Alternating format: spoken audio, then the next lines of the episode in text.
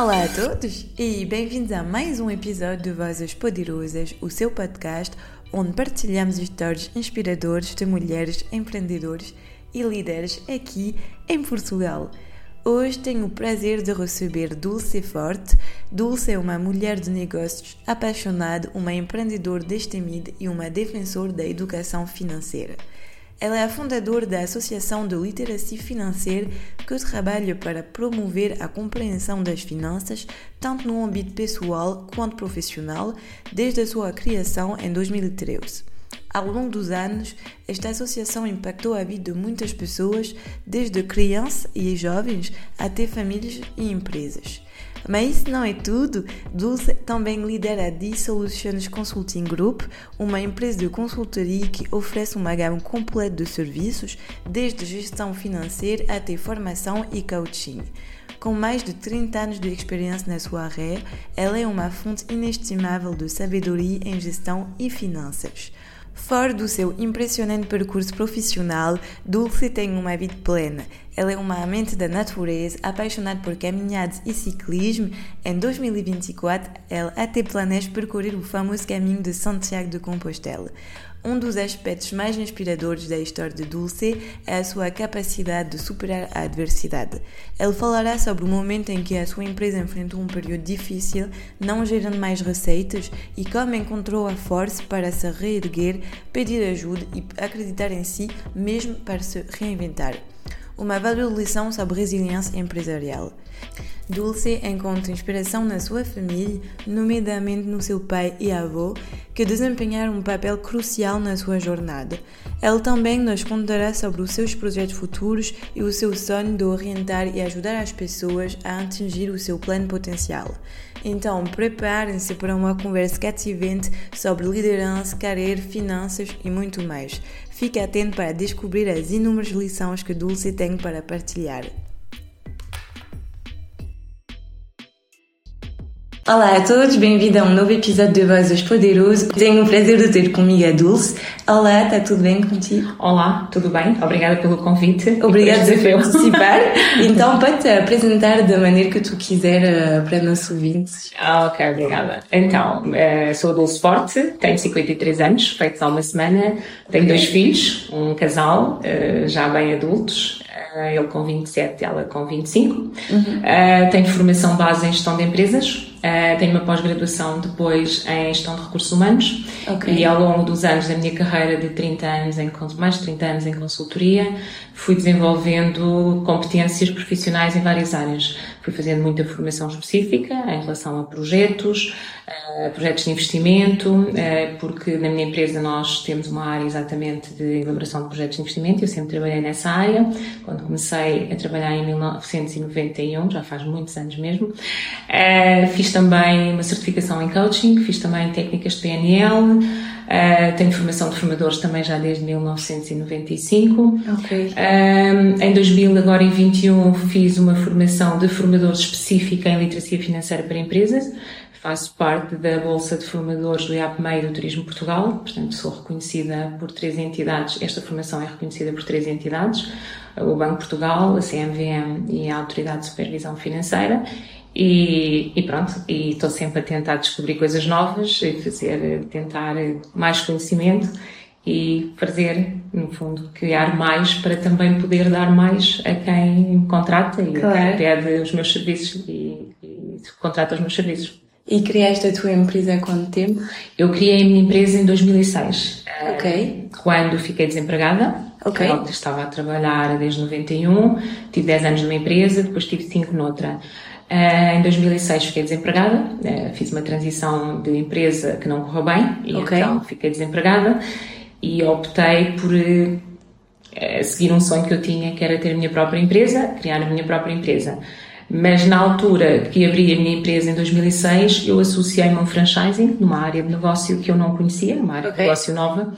Não tinha a ver nada com a minha experiência profissional, mas associei-me a um franchising. Achei que em termos de lançamento de projeto hum. individual era mais seguro Sim. porque tinha uma marca por trás. Pois, que era conhecido. Pronto, era uma marca conhecida, que estava, que era e é conhecida, está no mercado nacional, tinha bastante projeção e, portanto, eu associei-me a essa marca e estive seis anos com essa marca a trabalhar nessa área de negócio. Ok. E depois deixei em 2013. E depois em 2013? Em 2013 tive assim, quando saí dessa área de negócio uh, e porque eu ao mesmo tempo tinha essa área com o franchising, continuei sempre a trabalhar algumas coisas na minha área de consultoria, okay. de formação e de projetos de investimento e ao fim e ao cabo tinha um pouco o mercado, os meus clientes dessa área. Uh, no entanto, quando eu saí em 2013, coincidiu aqui em termos de mercado com duas crises, crise financeira, e eu estava em franchising nessa área, na área financeira, ah, okay. e também com uma mudança de quadros comunitários. E eu trabalho muito a parte de projetos com apoios comunitários do, da comunidade europeia. Ok. Os, os, os quadros comunitários. E então, em 2013, coincidiu um pouco terminar um quadro comunitário e depois o outro só começou perto de 2015, 16. Uhum. Houve ali um, um interregno de quase 3, 2 anos e tal sem, sem projetos. E ao sair também de uma marca fiquei sozinha, não é? E essa área deixei de exercer essa área e não voltei a exercer essa área de atividade, na área financeira. E depois, então, reestruturei a minha empresa. Tive uhum. dois anos muito complicados, muito complicados desde junho de 2013 até agosto de 2015 foram assim dois anos muito complicados em que tive que recomeçar. Sim. Tudo zero. E quando digo tudo zero, é tudo menos zero. Ah. Uh, tive que fazer umas experiências no exterior, fui convidada para alguns projetos, para tentarmos lançar alguns projetos, nomeadamente no Médio Oriente. Estive duas okay. vezes um, a apoiar empresas a, a internacionalizar, a, a lançarem-se em mercados externos, nomeadamente no Kuwait estive lá duas vezes, estive também em Moçambique duas vezes. Okay. E depois, em 2015, em agosto, fizeram-me um convite para eu uh, ficar a colaborar com uma empresa cá em Portugal uh, para lançar a área da formação, que sempre foi uma das áreas com que eu trabalhei. E, pronto, lance, começámos aí e uns meses depois, entretanto, também eu comecei a ter outra vez na minha empresa mais atividade e fui desligando desta empresa, com quem ainda continuo a colaborar em regime de prestação de serviços. E depois, então, a minha empresa aí, a partir daí, 2016, 17, foi quando começou a ter novas áreas de negócio e tem as áreas que tem agora. Ah, ok, isso é super bem. Portanto, foi um renascimento. Mas é bem de dizer isso porque às vezes as pessoas acham que ter uma empresa é só tudo não, bem. Não é nada. E sim, é. há muitas pessoas tudo a correr bem, é, é só riqueza e etc. Não, não. Mas não é nada assim. São muitas dores de cabeça, é acreditar isso. no que se faz querer mesmo fazer. Sim. Uh, durante este processo, em, quando eu saí também em 2013, nesse processo fundei também uma associação, que é uma associação onde eu desenvolvo um projeto de literacia financeira uh, e já escrevemos um livro e temos alguns projetos agora europeus com o tema da literacia financeira. Numa vertente, a literacia financeira divide-se sempre em duas áreas. Eu divido-a sempre em duas áreas. Por um lado, eu sou certificada em literacia financeira para empresas, okay. ou seja, as empresas precisam de literacia financeira para elas, para os empresários, saberem como gerir a empresa, saberem analisar um plano de negócios, saberem negociar créditos, hum. saberem uh, fazer e negociar propostas de seguros, uh, propostas de investimento. Pronto, isto é a literacia financeira para empresas, Sim. que as pessoas muitas das vezes Uh, alguns empresários abrem as empresas e não têm estes conhecimentos. É verdade. E por outro lado, a literacia financeira na vertente pessoal. Como é que eu giro, faço a gestão do meu orçamento pessoal, do meu ordenado, do meu rendimento, como é que eu invisto as minhas poupanças, como é que eu faço poupança, como é que eu gasto melhor o meu dinheiro, ou seja, opções mais saudáveis em termos de consumo. Portanto, uhum. é no fundo a literacia financeira numa vertente pessoal. Que nesta associação, em 2013, quando nós afundámos, o objetivo era exatamente trabalhar o tema da literacia financeira, começando pelas crianças. Okay. Ao longo destes anos, temos eh, trabalhado diferentes públicos, crianças, jovens, em contexto prisional e hum. eh, de centros educativos, eh, populações com necessidades educativas especiais através de, de, centros que fazem esse acompanhamento também às pessoas, associações como, por exemplo, a Associação Humanos e a Ajuda de Mãe, que nos contrata para eh, tra trabalhar estes temas de literacia financeira, empreendedorismo com jovens mães. Um, e depois, ao longo do tempo, temos evoluído. Temos projetos para famílias, temos uh, projetos para todos, no fundo, todas as idades. Nós temos programas uh, de literacia financeira, como gerir o meu dinheiro, como criar, gerir o meu, fazer o meu orçamento pessoal, inclusivamente um, para alguns projetos é como fazer compras, porque há famílias com baixos rendimentos, às vezes claro. temos que ajudar a fazer, claro. ensinar a fazer compras, no fundo, trabalhar todo este tema. Depois, na empresa, eh, como tenho a vertente da literacia financeira para empresas, acabo por, no fundo, ajudar as empresas nesse trabalho também e dar formação também neste tema da literacia financeira pessoal aos colaboradores das empresas. Que trabalho. É.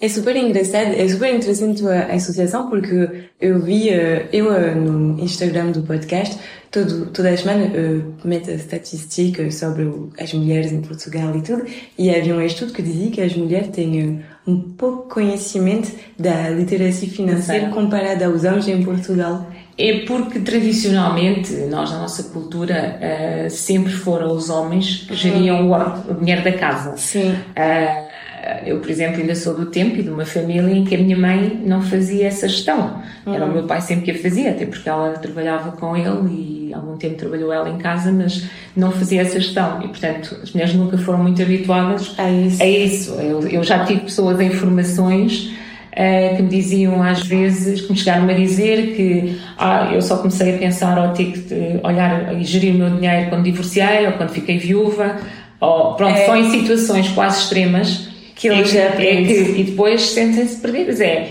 espera, tenho agora o meu ordenado, eu começo a fazer a gestão, uh, o que é que é poupança, como é que eu crio poupança, uh, como é que eu faço uma boa gestão do meu dinheiro para libertar poupança, uma vez que muito, nesta fase, sobretudo, que estamos todos com as contas muito Sim, apertadas. apertadas. Eh, um dos nossos objetivos também é ensinar as pessoas, no fundo, a fazer esta gestão mais saudável do dinheiro para que possam depois um, criar alguma poupança e, e, depois de ter poupança de fazer investimento, muitas das pessoas, às vezes, a tendência é eu quero investir, hum. mas eu não tenho dinheiro para investir. Exatamente. Portanto, primeiro isso tem que ser, eu costumo dizer numa brincadeira que é, vamos começar o primeiro passo, vamos gerir bem o dinheiro, vamos libertar dinheiro para poupança, depois vamos investir. Pronto, claro. se começamos ao contrário, pode correr mal. Estamos a investir dinheiro às vezes que não temos, ou que nos faz falta. Isso é verdade. Pronto. E, hum, e isto acabei por Durante estes anos, desde 2017 para cá na empresa, fui criando algumas áreas de negócio diferentes da parte de projetos e uma delas é a formação. Okay. E neste momento a formação na minha empresa está certificada, é uma entidade formadora certificada pela GERT. Uh, temos 13 áreas de formação certificadas e uma delas é a área financeira. Portanto, toda esta formação que nós damos, quer aos empresários, quer aos colaboradores das empresas, neste tema e noutros, são, contam também para a obrigatoriedade das horas que as empresas têm que dar aos colaboradores, 40 horas que têm que dar por ano. Portanto, fiz aqui um pouco este mix, juntar uma coisa que para mim é, é decoração, ensinar as é. pessoas é. e mudar-lhes a vida, torná-las financeiramente saudáveis, claro. ao mesmo tempo que depois, é, no fundo, é negócio. É, negócio, é, é trabalho e cada trabalho tem, tem que ser. Nós temos que ter o coração, mas também temos que ter o dinheiro para viver. Exatamente. Portanto, tento fazer esta, conciliar aqui no fundo estas duas áreas. E ao mesmo tempo tu continuas ainda hoje com a associação? Sim, sim, a associação continua. Nós neste momento estamos a terminar um projeto europeu no âmbito do Erasmus em que, Super interessante. em que temos estado a passar a nossa metodologia de gestão do dinheiro para um programa europeu e para um jogo. Portanto, vai ser em breve também. Estamos a terminar agora e depois vamos. É super interessante. Temos e... um livro e depois Ok, e como é que tu fazes para manter o teu equilíbrio entre a associação, a empresa, porque é tanto, é, assim, é muito trabalho, não é? é? Pronto, eu tenho uma equipa, não é? Claro. Uh, tenho uma equipa que é uma associação, como na empresa. Uh, a associação tem este foco de projetos uhum. e de literacia financeira e também um apoio, também temos uma área que é apoio para pessoas que estão desempregadas e que criam o seu próprio negócio. É que nós ajudamos a desenvolver o plano de negócios e depois uh, fazemos acompanhamento ou não, porque temos essa atividade também através de entidades que, da qual somos credenciadas e fazemos esse apoio de forma gratuita às pessoas. Okay. Desempregada vai ter connosco, nós preparamos o projeto. Aí tenho uma equipa uhum. e essa, essa equipa, essas equipas estão divididas e fazem no fundo estas duas áreas. Acabo por às vezes fazer mentoria algumas pessoas no negócio, faço mentoria eh, no, arranque do negócio, e depois sou um bocadinho formadora na parte de literacia financeira. Depois na empresa tenho quatro áreas de negócio diferentes, em que também tenho equipa, não é? Tenho a parte de contabilidade, em que tenho a equipa de contabilista, tenho a parte de formação, em que temos uh, o gestor de formação e a equipe que gera a equipa de formadores e prepara, uhum. temos a formação presencial online, e depois temos a área de, de investimento uh, financeiro, investimento imobiliário e a parte de projetos. Okay. E essa também tem consultores externos. No fundo, eu acabo por fazer aqui muito quase a ligação destas pessoas Sim. todas. Faço muito um, o que eu gosto de fazer, que é contactar as pessoas, é. encontrar oportunidades para os clientes e dizer, olha, eu acho que a sua empresa pode fazer um projeto aqui, a sua empresa pode candidatar-se e pronto, vamos preparar e depois de fazer esta primeira triagem tenho as equipas de consultores que depois seguem e avançam com os projetos, mas pronto, há sempre uma ligação também da minha parte, claro. quer os clientes, quer os consultores, quer os Tem sempre que dar presente. às vezes sim, às vezes pois. mais, mas pronto. E é tu, bom. tu consegues não trabalhar nos fins de semana? Ah, agora já consigo. Ah, ok. eu ainda não. Não, quer dizer, eu tenho sempre um bichinho, mas é assim, agora já me obrigo mais a separar um pouco, porque okay. houve uma altura, porque é assim, um, nós quando, isto se calhar, agora como já, já começo, já tenho mais equipa, é mais fácil separar. Mas quando não temos, nós muitas das vezes é o que acontece? Às vezes durante o dia sou comercial, depois à noite sou técnico, depois ao fim de semana sou gestora. Sou contabilista. Sou contabilista. Agora já começo a ter a capacidade de, pronto, apesar de já consigo gerir um pouco melhor a vida pessoal e profissional e separar e tentar fazer, porque também precisamos, não é? O nosso equilíbrio também é preciso. Nossa mente também é, é, é preciso. Tento o fim de semana deixar, tenho por hábito, por exemplo, ao domingo, ao fim do dia, uh, ou à noite, olhar um bocadinho para a agenda. Hum e pensar, espera, o que é que vai acontecer amanhã, sobretudo à segunda, porque a segunda-feira é um dia que eu dedico a estar no escritório. Ok. E, e como tenho pessoas em teletrabalho, sempre, o único dia que, to, que, estamos sempre todos no escritório é à segunda. Ok. Que é uma forma de criarmos sinergias entre as diferentes áreas, quer é a instituição, quer a empresa, quer as diferentes áreas de negócio. E à segunda-feira é um dia que eu, pronto, estabeleci que, salvo raras exceções, eu também não marco reuniões à segunda-feira fora do escritório, até para trabalhar com as hum. pessoas presencialmente e para que as pessoas também interajam umas com as outras.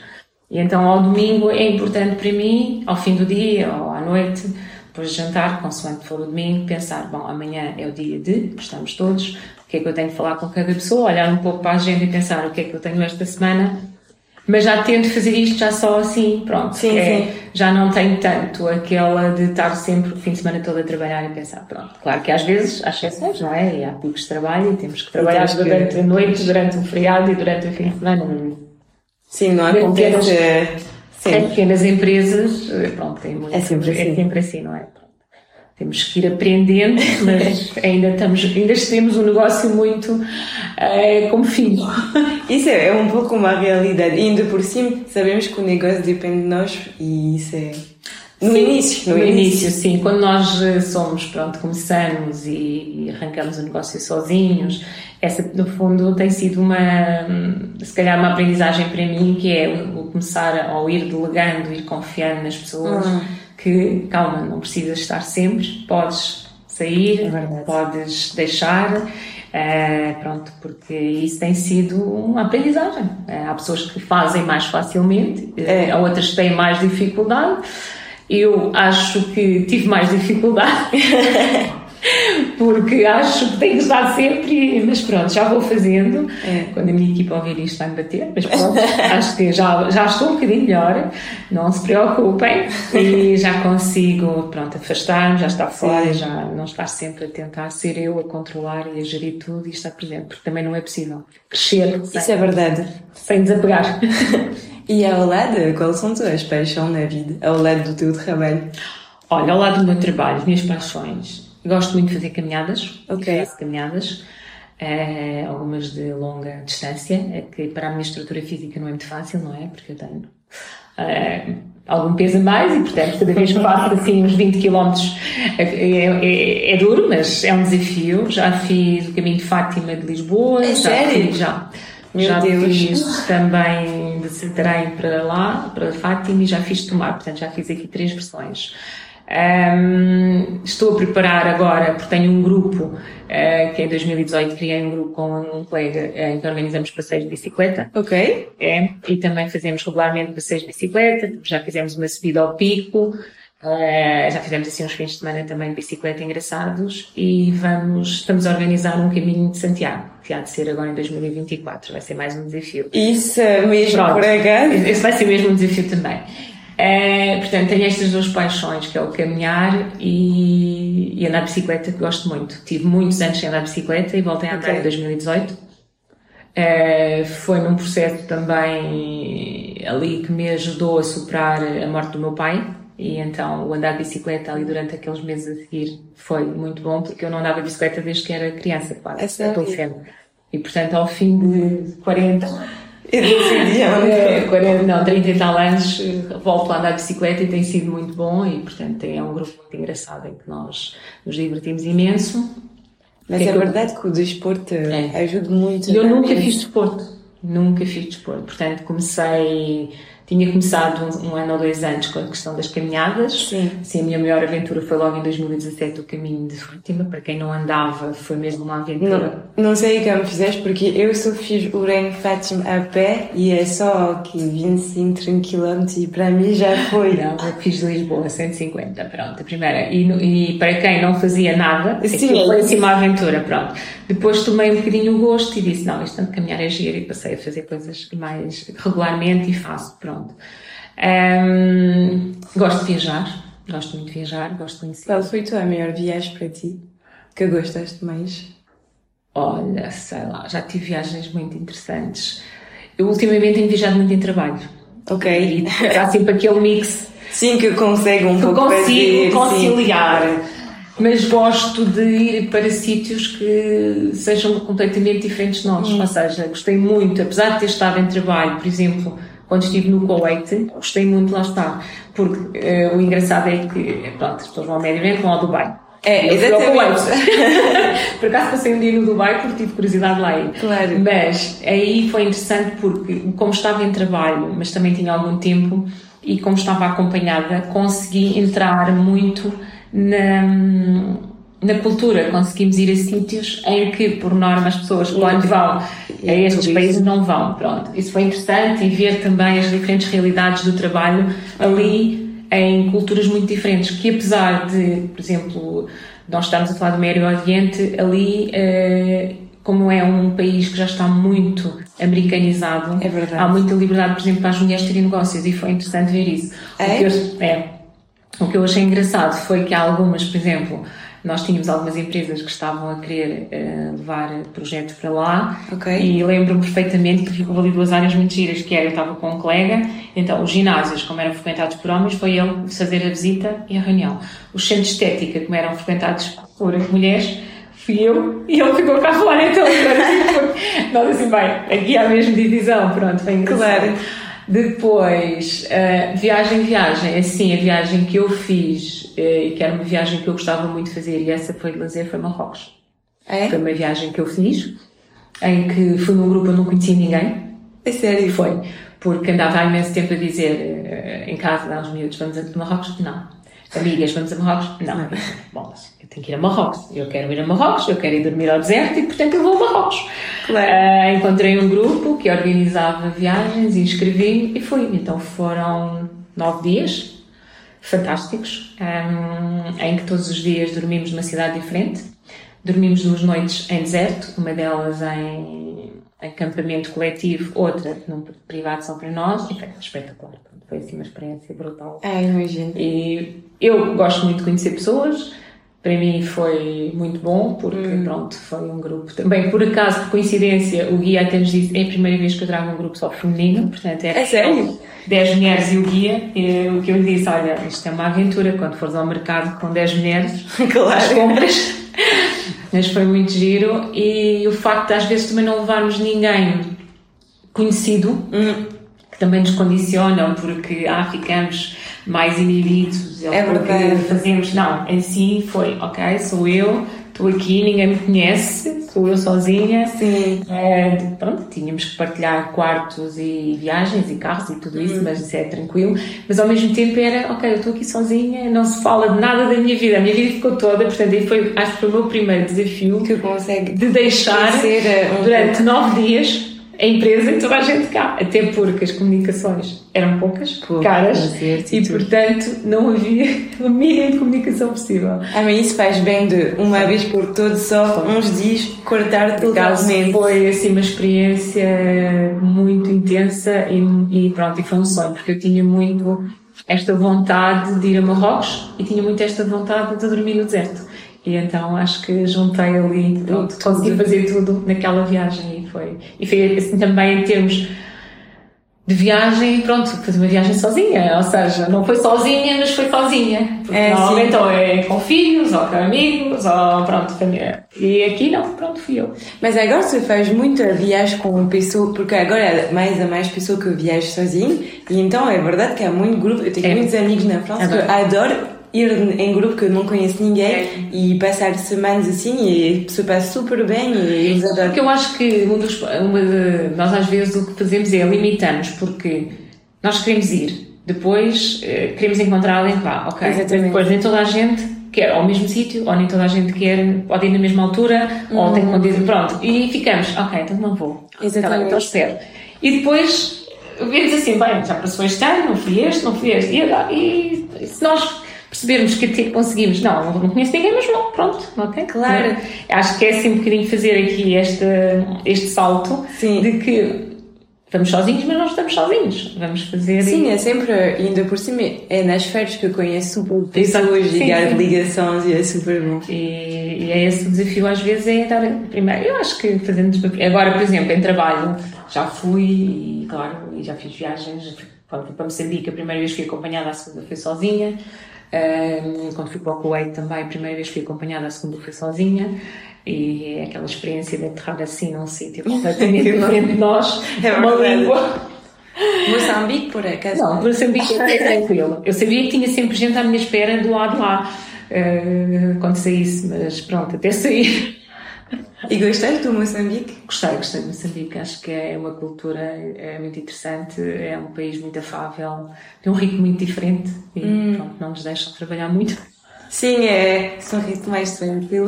Bem às vezes. É? Bem, faz bem. Os colegas diziam: não, não vale a pena estares com esse ritmo. Porque não vais conseguir. E eu, pronto, está bem. Mas aí, por exemplo, já havia. Era engraçado nessa altura com o desfazamento horário, por acaso, os primeiros dias até foram muito cansativos, depois tive que encontrar ali um equilíbrio porque uh, eu começava, nós começámos a trabalhar muito cedo lá, hum. por causa do calor. Claro. Uh, e isso para mim foi o que me fez mais confusão, foi o clima lá, porque eu tinha, por exemplo, no Kuwait apanhado 48 graus, mas é seco. Sim, e mas é a temperatura seca. Kuwait para de onde tu vês a climatização em todos os lugares, não é? Eu sei que é, é. A única coisa que nós tínhamos era às vezes sair do edifício para o carro e queimava ali um bocadinho, mas quando eu estive a última vez em junho, uh -huh. antes do Ramadão, nós chegámos a apanhar 45, 46 graus. Meu Deus. Mas era um calor seco. Ok. E pronto, entravas no ar-condicionado e então... estava tudo bem. Em Moçambique não, era um calor úmido. Eu acho que passava os dias todos a precisar de água. Ah, eu, o calor úmido para mim é o pior. É, é igual. Eu então, consigo. nós íamos para o escritório tipo 5 da manhã, também amanhecia cedo, não é? é. Uh, eu acho que às 10 já tinha na minha casa. Meu Deus, eu sei que o calor úmido para mim é impossível. Eu estou a suar o dia inteiro. Então, o calor então aquilo para mim era assim, ah, uma sim. aventura. Um, mas ainda por cima apanhei também a altura mais. Não foi bem verão lá, mas foi uma altura quente. Depois tinha nos primeiros dias era com o desfazamento horário, eu pronto, saímos, acabávamos de trabalhar, depois ainda ia para casa, depois ainda ia trabalhar, porque aqui com as 4, 5 horas, com as horas de diferença, ainda Sim. tinha muitas horas. Depois eu estava muito tardíssimo, porque aqui era tipo 7, lá era meia-noite, mas eu depois já estava às 4 e meia da manhã acordada porque me iam buscar às 5. E eu, ah, primeiros dias, estava ali comigo e que dizer olha, é melhor teres cuidado porque isto assim não vai funcionar, porque não vais conseguir. É. Porque estás a dormir pouco, a temperatura, portanto, então tive que encontrar também ali um equilíbrio. Espera, Portugal está lá, não podemos estar com, este, com esta intensidade. Está lá, está lá, vamos dar atenção ao está aqui. Mas, mas foi engraçado. E também, um país que eu também gosto muito, mas aí por, quer por trabalho, quer por afinidade pessoal, e está muito perto de nós. Hum É o Luxemburgo. Não, é o Luxemburgo. Luxemburgo? Porque já lá estive a trabalhar várias vezes. Não, não porque eu acho que não há nada mais. Tipo, para mim é só a cidade que é super bem para empresas, para trabalhar, para oportunidade, mas tirando disso. Ah, mas eu já tive, já conheci é? a parte norte do Luxemburgo, dos é castelos. Ah, sim. Pronto, já me levaram a fazer uma amiga minha, porque eu tenho uma amiga que está lá há 20 e tal anos e tem lá uma empresa. Ok. E eu já lá estive a trabalhar com ela, já lá estive de férias, portanto eu já lá fui nas estações todas e já lá estive nas quatro estações. Gostei muito de passar lá na altura de dezembro, os mercados de Natal e a neve. Sim, isso é. No verão fui lá, o ano passado, ano passado não, há dois anos, a seguir aos meus anos, fui lá e então foi quando fiz a parte dos castelos e a okay. parte das florestas e o rio e passámos aquela das, das pontes dos três países, sim, sim, sim. onde foi assinado o tratado. Um, em Schengen e foi muito engraçado, pronto, é outra visão do Luxemburgo, que a cidade é como dizes, a cidade é só cidade. Para mim a cidade é só mesmo grandes buildings é, é, é, e trabalhar e ganhar bem a vida e pronto. Uh, e o curioso, o engraçado é, depois é uma cidade, como tem muitos portugueses, tu estás sempre a ouvir falar português. Ah, eu acho que é 20% da população que é portuguesa, uma coisa assim, Luxemburgo. Então, é muito giro porque vais na rua e de repente está sempre toda a gente a falar português. Isso é verdade. Mas eu estou onde? Eu estou, não estou em Portugal, não estou em Lisboa. Mas é igual que seja Luxemburgo, Suíça e um pouco também eh, na região de Paris, se ouve muito, muito, muito português, às é. vezes se pensa. Então, é, é engraçado porque pensamos assim, uau, temos, pronto, aqui uma comunidade portuguesa muito grande é. e, e pronto, e no dia a dia regularmente estamos a falar ou inglês, ou francês, ou português, pronto. Isso é verdade. E, pelo menos eu só falo estas duas. A minha colega, a minha amiga, como fala as cinco línguas do Luxemburgo. Cinco línguas? É, como é cinco línguas? Yeah, eu sei, mas não sei como é que ela faz. ela dá formação. Nessas áreas de, de, línguas e tudo isso. Então é giro, porque às vezes eu estou a ouvi-la falar e ela de repente está em inglês, está em francês, está em luxemburguês, está em não, está... eu, uau! Como é que ela faz? é passar assim de A para B muito depressa. Eu, se apesar do português a francês, às vezes para mim na minha cabeça é complicado e as palavras se mexem, é, então nem imagino é, com cinco é, línguas. É engraçado, mas pronto, é assim, minhas paixões viajar. Ok. Pronto. E qual foram tuas inspirações na vida ou na tua carreira? As minhas fontes de inspiração? Sim. Olha, eu até há pouco tempo não tinha muito bem percebido, uh, se calhar não tinha dado ou não tinha valorizado uh,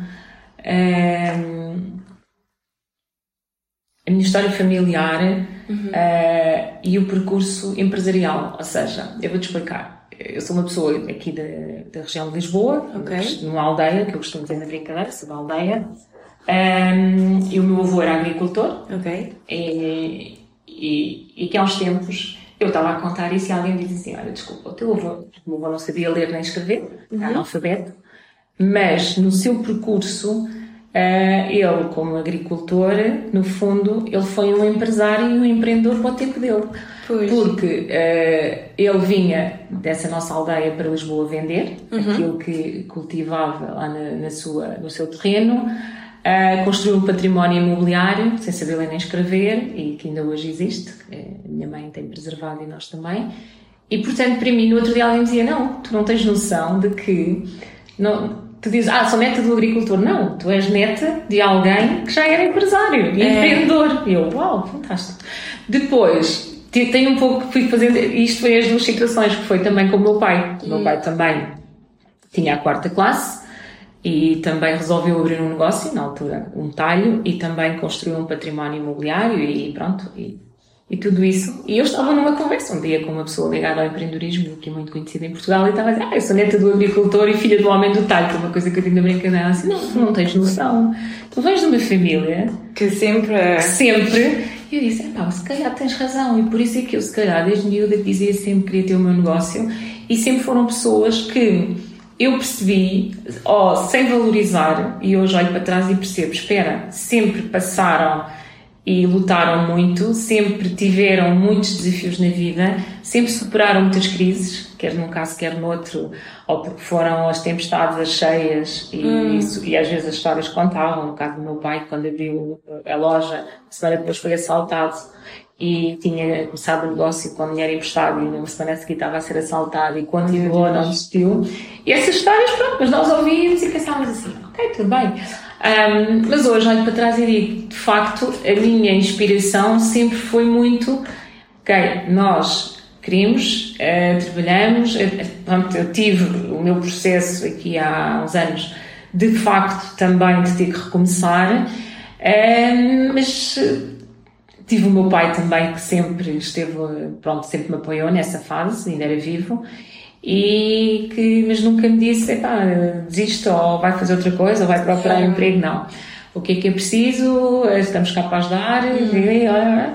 e quando nós, eu acho que eu não sou muito ter inspirações de pessoas que eu não conheço, ou seja, há pessoas que eu admiro, mas depois são pessoas que estão Sim, de outra realidade. É, é, Nós assim, é tudo bem, criaram um império, bem, mas tem uma realidade e tem, hum. mas a mim, é claro que me inspiram, porque às vezes há pessoas também que vêm de baixas condições e conseguem grandes feitos um, que lutam e tudo isso. São pessoas que eu vejo na revista, no jornal, hum. na televisão. E, e para mim, eu acho que depois desta conversa eu comecei a pensar assim, de facto, eu sempre tive ao fim e ao cabo aqui estes exemplos e nós, muitas das vezes, procuramos exemplos fora e até os temos dentro. E eles estavam ali. Uh, não têm uma, uma, história de vida conhecida, não têm livros, não têm programas, Sim. não têm, não são conhecidos, pronto. Mas, no fundo, foram eles que me criaram as minhas raízes. Claro. Foram eles que me deram esta energia que muitas das vezes eu me agarro hum. de olhar, espera, o meu avô sem ler nem escrever, há aqui uma rua inteira que era dele, e é dele, é da minha mãe neste momento. Assim. Todo o património imobiliário que lá está era da minha mãe. Portanto, e foi o meu avô, sem ler nem escrever. Uh, eu penso, bolas, quer dizer, Ainda por ele ia com uma carroça vender é. para Lisboa, couves. Ele era visionário agora com os preços em pronto. Lisboa. Uh, pronto, ele não construiu em Lisboa, mas de qualquer das formas, tudo tem o seu valor no ciclo. Claro. O meu pai, uns anos mais tarde, exatamente a mesma coisa. Quer dizer, tinha o seu negócio, mas foi comprando património que hoje também lá está. Também só tinha a quarta classe. E pensas assim, bolas, quer dizer, eu venho, eu tenho alguma coisa que me, com que me orgulhar do que ali está e, e servir-me de inspiração. Sim. Não sei se vou deixar, se calhar as condições hoje em dia, não vou construir património, se calhar o meu património tem sido diferente para os meus filhos, hum. Uh, em termos de projeção, uh, mas pronto, à minha maneira ou dentro dos meus objetivos, a minha inspiração e os meus objetivos estão, acho que vão sendo conseguidos. Claro.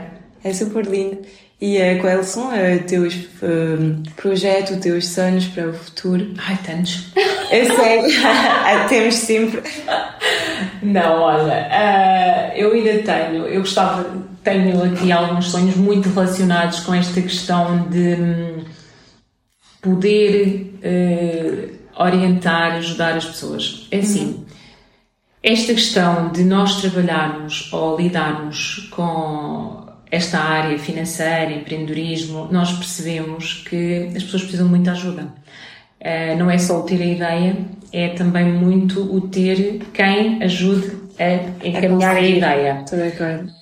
Uh, se calhar para evitar até eles que eu própria também uh, tenho cometido e, e continuo a cometer.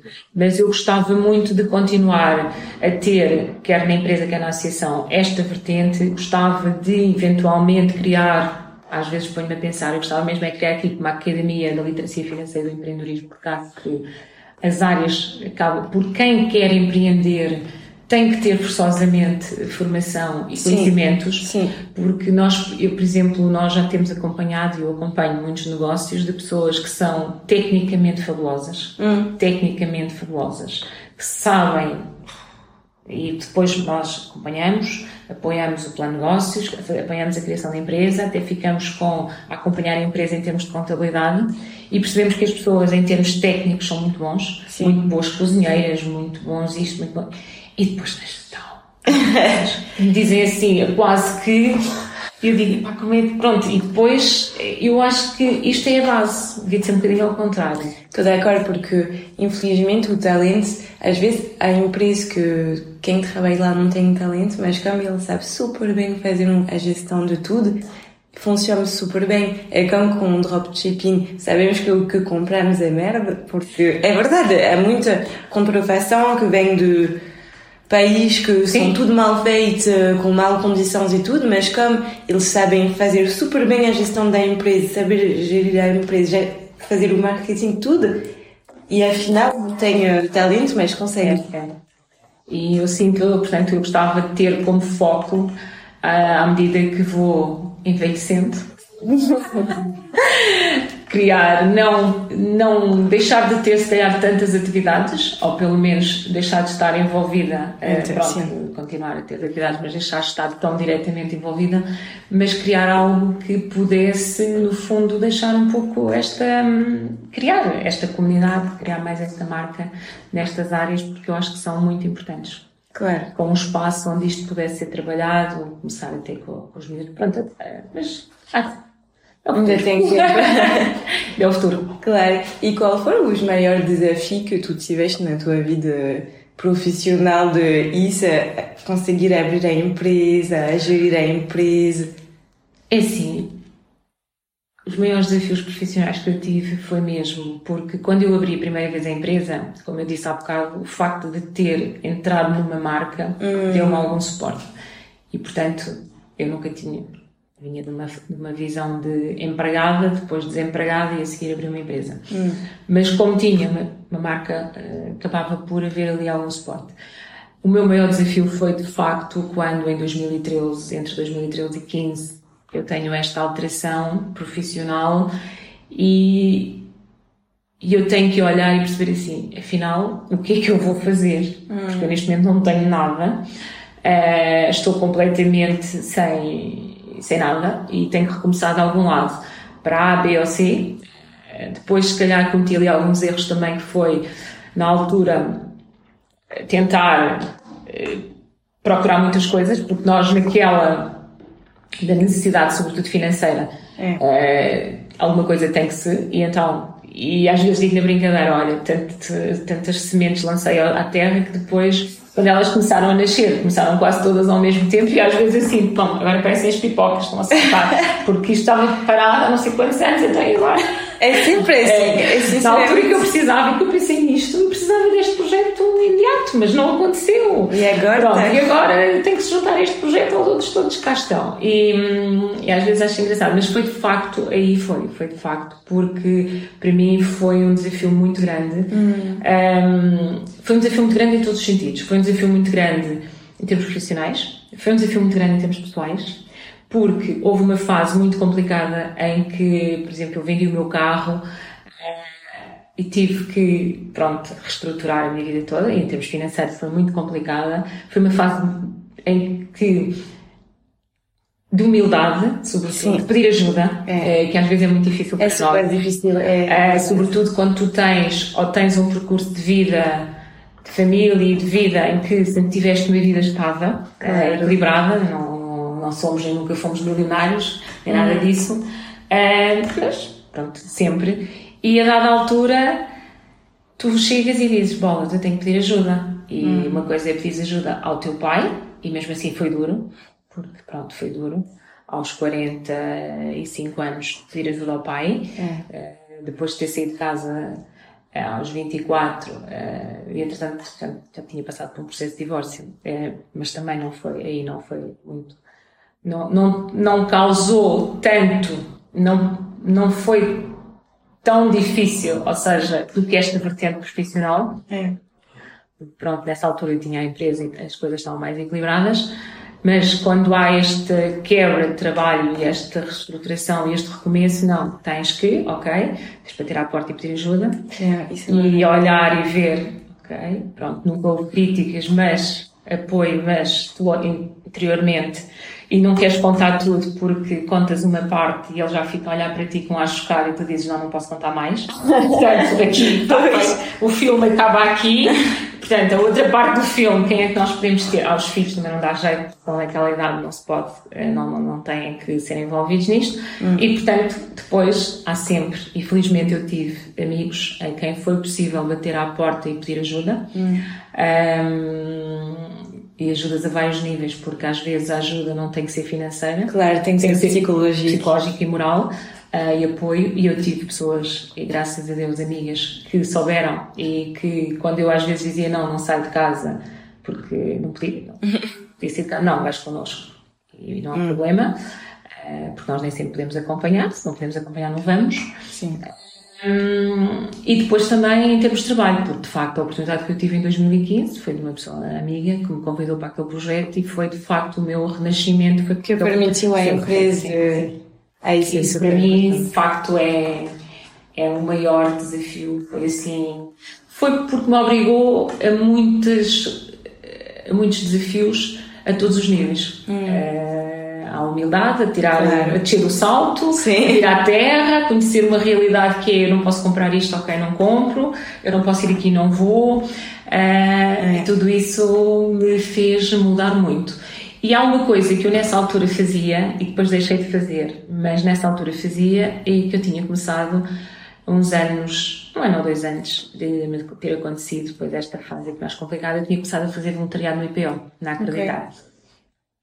E nós acompanhamos, não acreditar, acompanha-se crianças e pais de crianças com vítimas de câncer. Um, e quando nós estamos bem, nós hum. vamos lá, damos Sim. a nossa energia, apoiamos claro. os pais, apoiamos as crianças, viemos para casa, está tudo bem. Quando nós estamos menos bem, uh, muitas das vezes uh, o facto de vermos aquela realidade dá-nos uma energia diferente.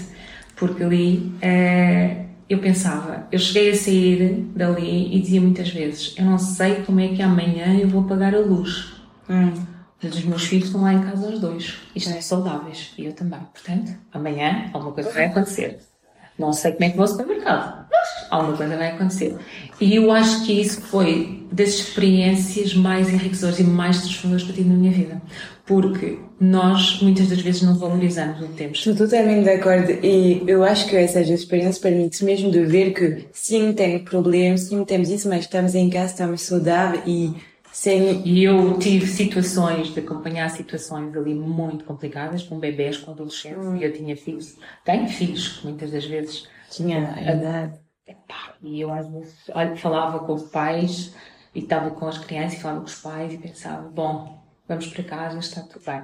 Depois, eh, pronto, devido a esse processo também tive mais complicado, senti que não, não me identificava, deixei, ou seja, achei que a dada altura não estava a contribuir, a minha energia não era positiva porque eu não estava também bem e interrompi durante uns tempos, depois voltei a fazer, mas já não senti já não me senti tão ligada e então optei por deixar e agora acho que ajudo muito as pessoas porque faço muito trabalho para o bono hum. e acho que ajudo muito as pessoas nas minhas áreas que eu acho que acaba por ser para mim um, ehm, ao fim e ao cabo também uma forma de ajudar voluntariado hum. de outra forma mas de ajudar que faço muitas sessões a pessoas por exemplo a família em projetos de pessoas com fracos recursos ou de integração e hum, bono, pedem para pronto, e de muitas pessoas nesse sentido. E acho que contribuo de outra forma para a sociedade.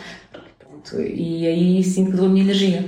Sim, mas isso é super bom de dar a sua energia com uh, teus recursos e o que sabe fazer, porque é o melhor que tu pode dar de ti própria. E eu achei que, pronto, uh, mas são experiências que me marcaram muito, hum. são experiências que me fizeram ver que é, nós valorizamos muito as coisas. Sim. E eu, quando comecei a não ter capacidade, é, para mim foi muito complicado gerir o facto de a minha condição financeira reduzir ou piorar. Ou, hum. e isto não podia, não podia. Para mim foi muito difícil, porque tive que aceitar, claro. não é? é? Descer o patamar. É isso. É, mas depois estas experiências fizeram perceber, espera, isto afinal não tem valor nenhum. Há coisas muito mais importantes na vida, é na vida do que teres carro ou comprar roupa e claro, aquilo. Claro. Uh, e tu essas tens. E portanto isto transforma-te e faz-te pensar, espera, a vida é mas, mas, é verdade que essas experiências permitem mesmo de saber o que é, que é realmente importante na vida, porque eu sei que eu, quando trabalhava em Paris, eu ganhava super bem a minha vida, então era só gastar tudo bem na vida, festa, claro. só isso. E quando cheguei aqui, e só a viver com minhas poupanças para poder criar a empresa, etc. E eu, na minha cabeça, a pensar que Lisboa era os preços de 10 anos. é verdade que isso permite mesmo de dizer há muita coisa agora que eu penso, mas por que eu gastei tanto dinheiro nessas coisas? Porque não, é só quando estás em uma situação onde tens que olhar que tu vês a importância das coisas é, na vida. É. Sabes que houve ali uma altura que durante esta fase tive nesse tempo, por exemplo, sem comprar roupa. E às vezes digo a brincadeira, ainda bem que na minha outra vida eu comprava muita roupa. E é isso, é, é igual que tu a me dizer agora. Porquê? Porque durante aquele tempo eu não comprei roupa e eu disse é. Eu disse assim, bem, eu fui renovando, fui vestir coisas que não vestia, não sei. Há muito mas tempo. como estava fora, estava lá nos armários e dizia assim, ainda bem que na minha outra vida comprei muita roupa, porque pelo menos roupa eu não tenho falta. É mesmo isso que eu me digo, como esse ano não comprei muito, eu pensei, ainda bem que antes eu estava a comprar todos os meses, que agora é, tenho muito. Então foi, por acaso foi engraçado que eu nessa fase cheguei a pensar, não vestia isto há imenso tempo, mas ainda bem que na outra vida eu pelo menos estou vestido. Isso é muito verdade. É, é, mas são, são lições, eu acho que acima de tudo são lições, são aprendizagens. Claro. São histórias que deixam-nos uh, e, e também nos transformam. Sim, eu acho também que às vezes na vida tudo acontece por uma razão e que às vezes precisamos também de ter mais humildade é, e, é. e ver a sorte também que temos de de Sim. viver nesse, nesse, nessa vida, porque há Sim. muitos que. E às vezes temos até que olhar para estas experiências e até agradecer por as ter. E se calhar nunca claro. teríamos feito, ela nunca teríamos o percurso que temos agora. Uhum. E eu às vezes digo, ok, se não tivesse passado por aquela situação, não estava onde estou hoje, não tinha o percurso profissional que tenho hoje, porque todos eles, ao fim e ao cabo, foram sementes que foram aparecendo e que eu fui procurando oportunidades. Claro. Tenho que arranjar uma oportunidade, eu tenho é que começar em qualquer coisa. É isso. Uh, claro que a semente não nasce eu não semei hoje e ela duas horas depois está ali, uh, se calhar está a nascer alguns anos depois. Uh, mas isso também faz parte depois da nossa capacidade de saber esperar, acreditar e ir conseguindo contornar os obstáculos até as coisas começarem então a ficar ou dar os resultados que nós esperamos, não é? Exatamente. Eu acho que ainda há muita coisa para dar resultados, portanto, ainda vai acontecer muita coisa. e então a questão final do podcast que é Uh, quais são os teus conselhos que tu poderia dar os teus conselhos pessoais, que para ti são importantes. Os meus conselhos. Ai. Olha, os meus conselhos muitas das vezes é, é o meu conselho, os meus conselhos é aqueles que eu dou muitas das vezes quando estou a, a apoiar ali as pessoas e a fazer alguma mentoria aos seus projetos é se nós acreditamos, nós temos que seguir em frente. Porque eu acho que se nós vamos para fazer algo, porque, e já me aconteceu estar a acompanhar pessoas que chegaram ao pé de mim, ah, eu tinha uma ideia de fazer este projeto de abrir um restaurante, uhum. mas os meus, há um colega meu, dois colegas que agora estão com, um, na, a trabalhar na Uber, abriram empresas dessa área e que dizem que estas áreas é que estão a. E, portanto, eu vou abrir. Quer dizer, eu acho que isto é um exemplo, mas eh, às vezes parece um exemplo assim sem importância, mas é porque quando uma pessoa eh, tem um sonho de fazer qualquer coisa e depois vai para uma área que só porque lhe dizem que é por norma, nós não vamos estar envolvidos. E eu posso até dizer uma coisa que é assim: eu, quando em 2006 fiquei desempregada hum. e quando pensei em abrir uma empresa, eu, a primeira empresa que eu queria abrir era na área da formação, okay. consultoria e formação. Porquê? Porque era a área em que eu trabalhava há 10, 14 anos, ok. Hum. Uma área que eu conhecia bem. No entanto, eu fui abrir uma, numa área de franchising, na área financeira, uma área que eu nunca tinha feito nada. Uh, e porquê? Primeiro porque eu percebi assim, espera, tenho suporte e tudo isso. E percebi que para abrir uma, área, uma empresa na área da formação e da consultoria, eu não tinha mercado, não tinha rede, não tinha networking, porque eu estava, trabalhava em escritório, eu claro. era técnica. Sim, Pronto. Sim, sim. E portanto, quando eu decidi esta área, foi dentro daquilo que eu acho que tenho competências, eu vou me enquadrar nisto. Mas eu nunca estive lá a 100%. Hum. Tanto que eu fazia isto e continuava a ter, ou fui sempre desenvolvendo projetos e estes acompanhamentos a empresas que queriam trabalhar na área da formação. E claro que estava sempre, portanto, ali dividir entre os meus dois mundos, até que a dada altura eu saí daquele mundo e então, quando afundo uhum. e recomeço, eu recomeço mas com esta minha base. Yeah, sim, sim, sim. Porque durante estes anos eu também fui criando este lado que não era o meu coração, mas era financeiramente mais estável e rentável, também foi abrindo portas, foi-me dando networking, foi-me dando experiência comercial que eu não tinha, foi-me transformando. E que depois eu trouxe essa experiência para aquilo que é a minha área base, que é aquela que eu gosto, que é empresas, é. que é trabalhar nas empresas, que é trabalhar com empresas, que é fazer projetos, que é desenvolver. Pronto. E aqui eu fui, então, mas tive que ir ali um bocadinho. Porquê? Porque eu não conseguiria lançar esta área que hoje trabalho e ter estas áreas que tenho um, ehm, se eu não tive, não, porque eu não tinha base. Uh, sobretudo não tinha base de experiência, como é que eu ia dizer, de experiência de empresa, não tinha networking, não tinha Sim. experiência comercial, não tinha nada. E eu fui criar, fui ali. Ali foi quase uma escola para depois trazer todas estas competências claro. para aquela que é a minha área. Portanto, eu sinto sempre que é, se nós estivermos a fazer aquilo que gostamos, nós vamos conseguir encontrar alternativas. Hum. Eu ali estive lá, tinha um suporte, claro, eu precisava de fazer o meu trabalho, mas também sabia que tinha um suporte de marca, mas nunca estava lá a 100%. Claro, eu, sim, sim, sim. Pá, eu agora falo assim, ok, projeto, ok, informação, isto, isto é, é, ok, vamos lá, os meus olhinhos começam a brilhar. E é aqui, agora, o meu conselho é essencialmente esse, é nós percebermos se estamos se aquilo que queremos é, é mesmo aquilo que queremos. Ou, ou, seja, como é que eu ia dizer? Às vezes nós queremos as coisas porque achamos que é por ali, porque é um negócio de sucesso agora, porque agora dá dinheiro, porque claro. agora dizem que, porque o amigo fez, porque, porque, porque, porque. Hum. Isto é como os pais dizerem aos filhos que têm tipo um curso de A, porque o pai era advogado, é, e tem que ir para lá, e o filho quer ser artista.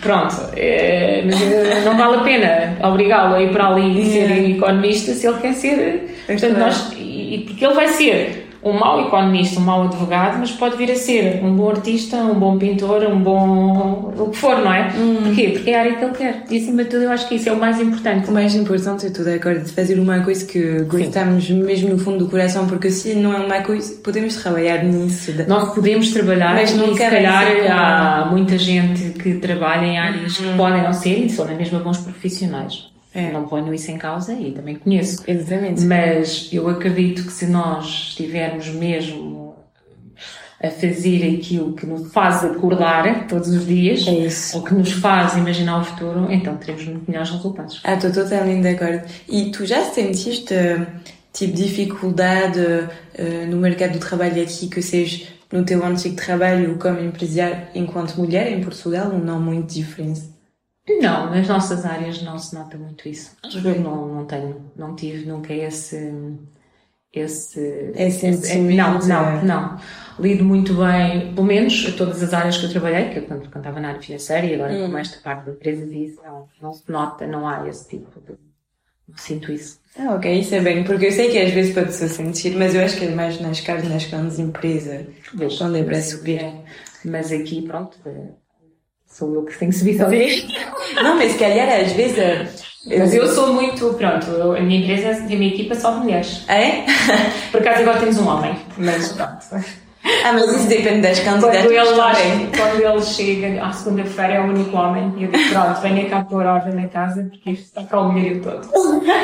Adoro. Mas isso também é para coisa das candidaturas que recebe, não é? Enfim. Olha, bem, muito obrigada de ter participado no obrigada podcast. Obrigada pelo convite. Adorei a nossa conversa. também, obrigada. Foi super inspirador e muito obrigada. Obrigada pelo convite também e muito sucesso para os próximos ah, muito convites do podcast. Obrigada.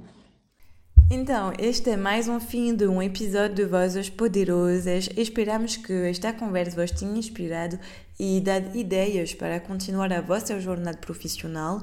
Não se esquecem de nos seguir nas redes sociais e subscrever ao nosso podcast para não perder nenhum episódio novo. Agradecemos muito por nos ter acompanhado até o fim e esperamos vê-lo novamente em breve para uma nova história inspiradora. Se quiser entrar em contato com a Dulce, vou deixar o LinkedIn dela na descrição do podcast, então não hesitem em contactar. Tenham um bom dia e até breve. Beijinhos!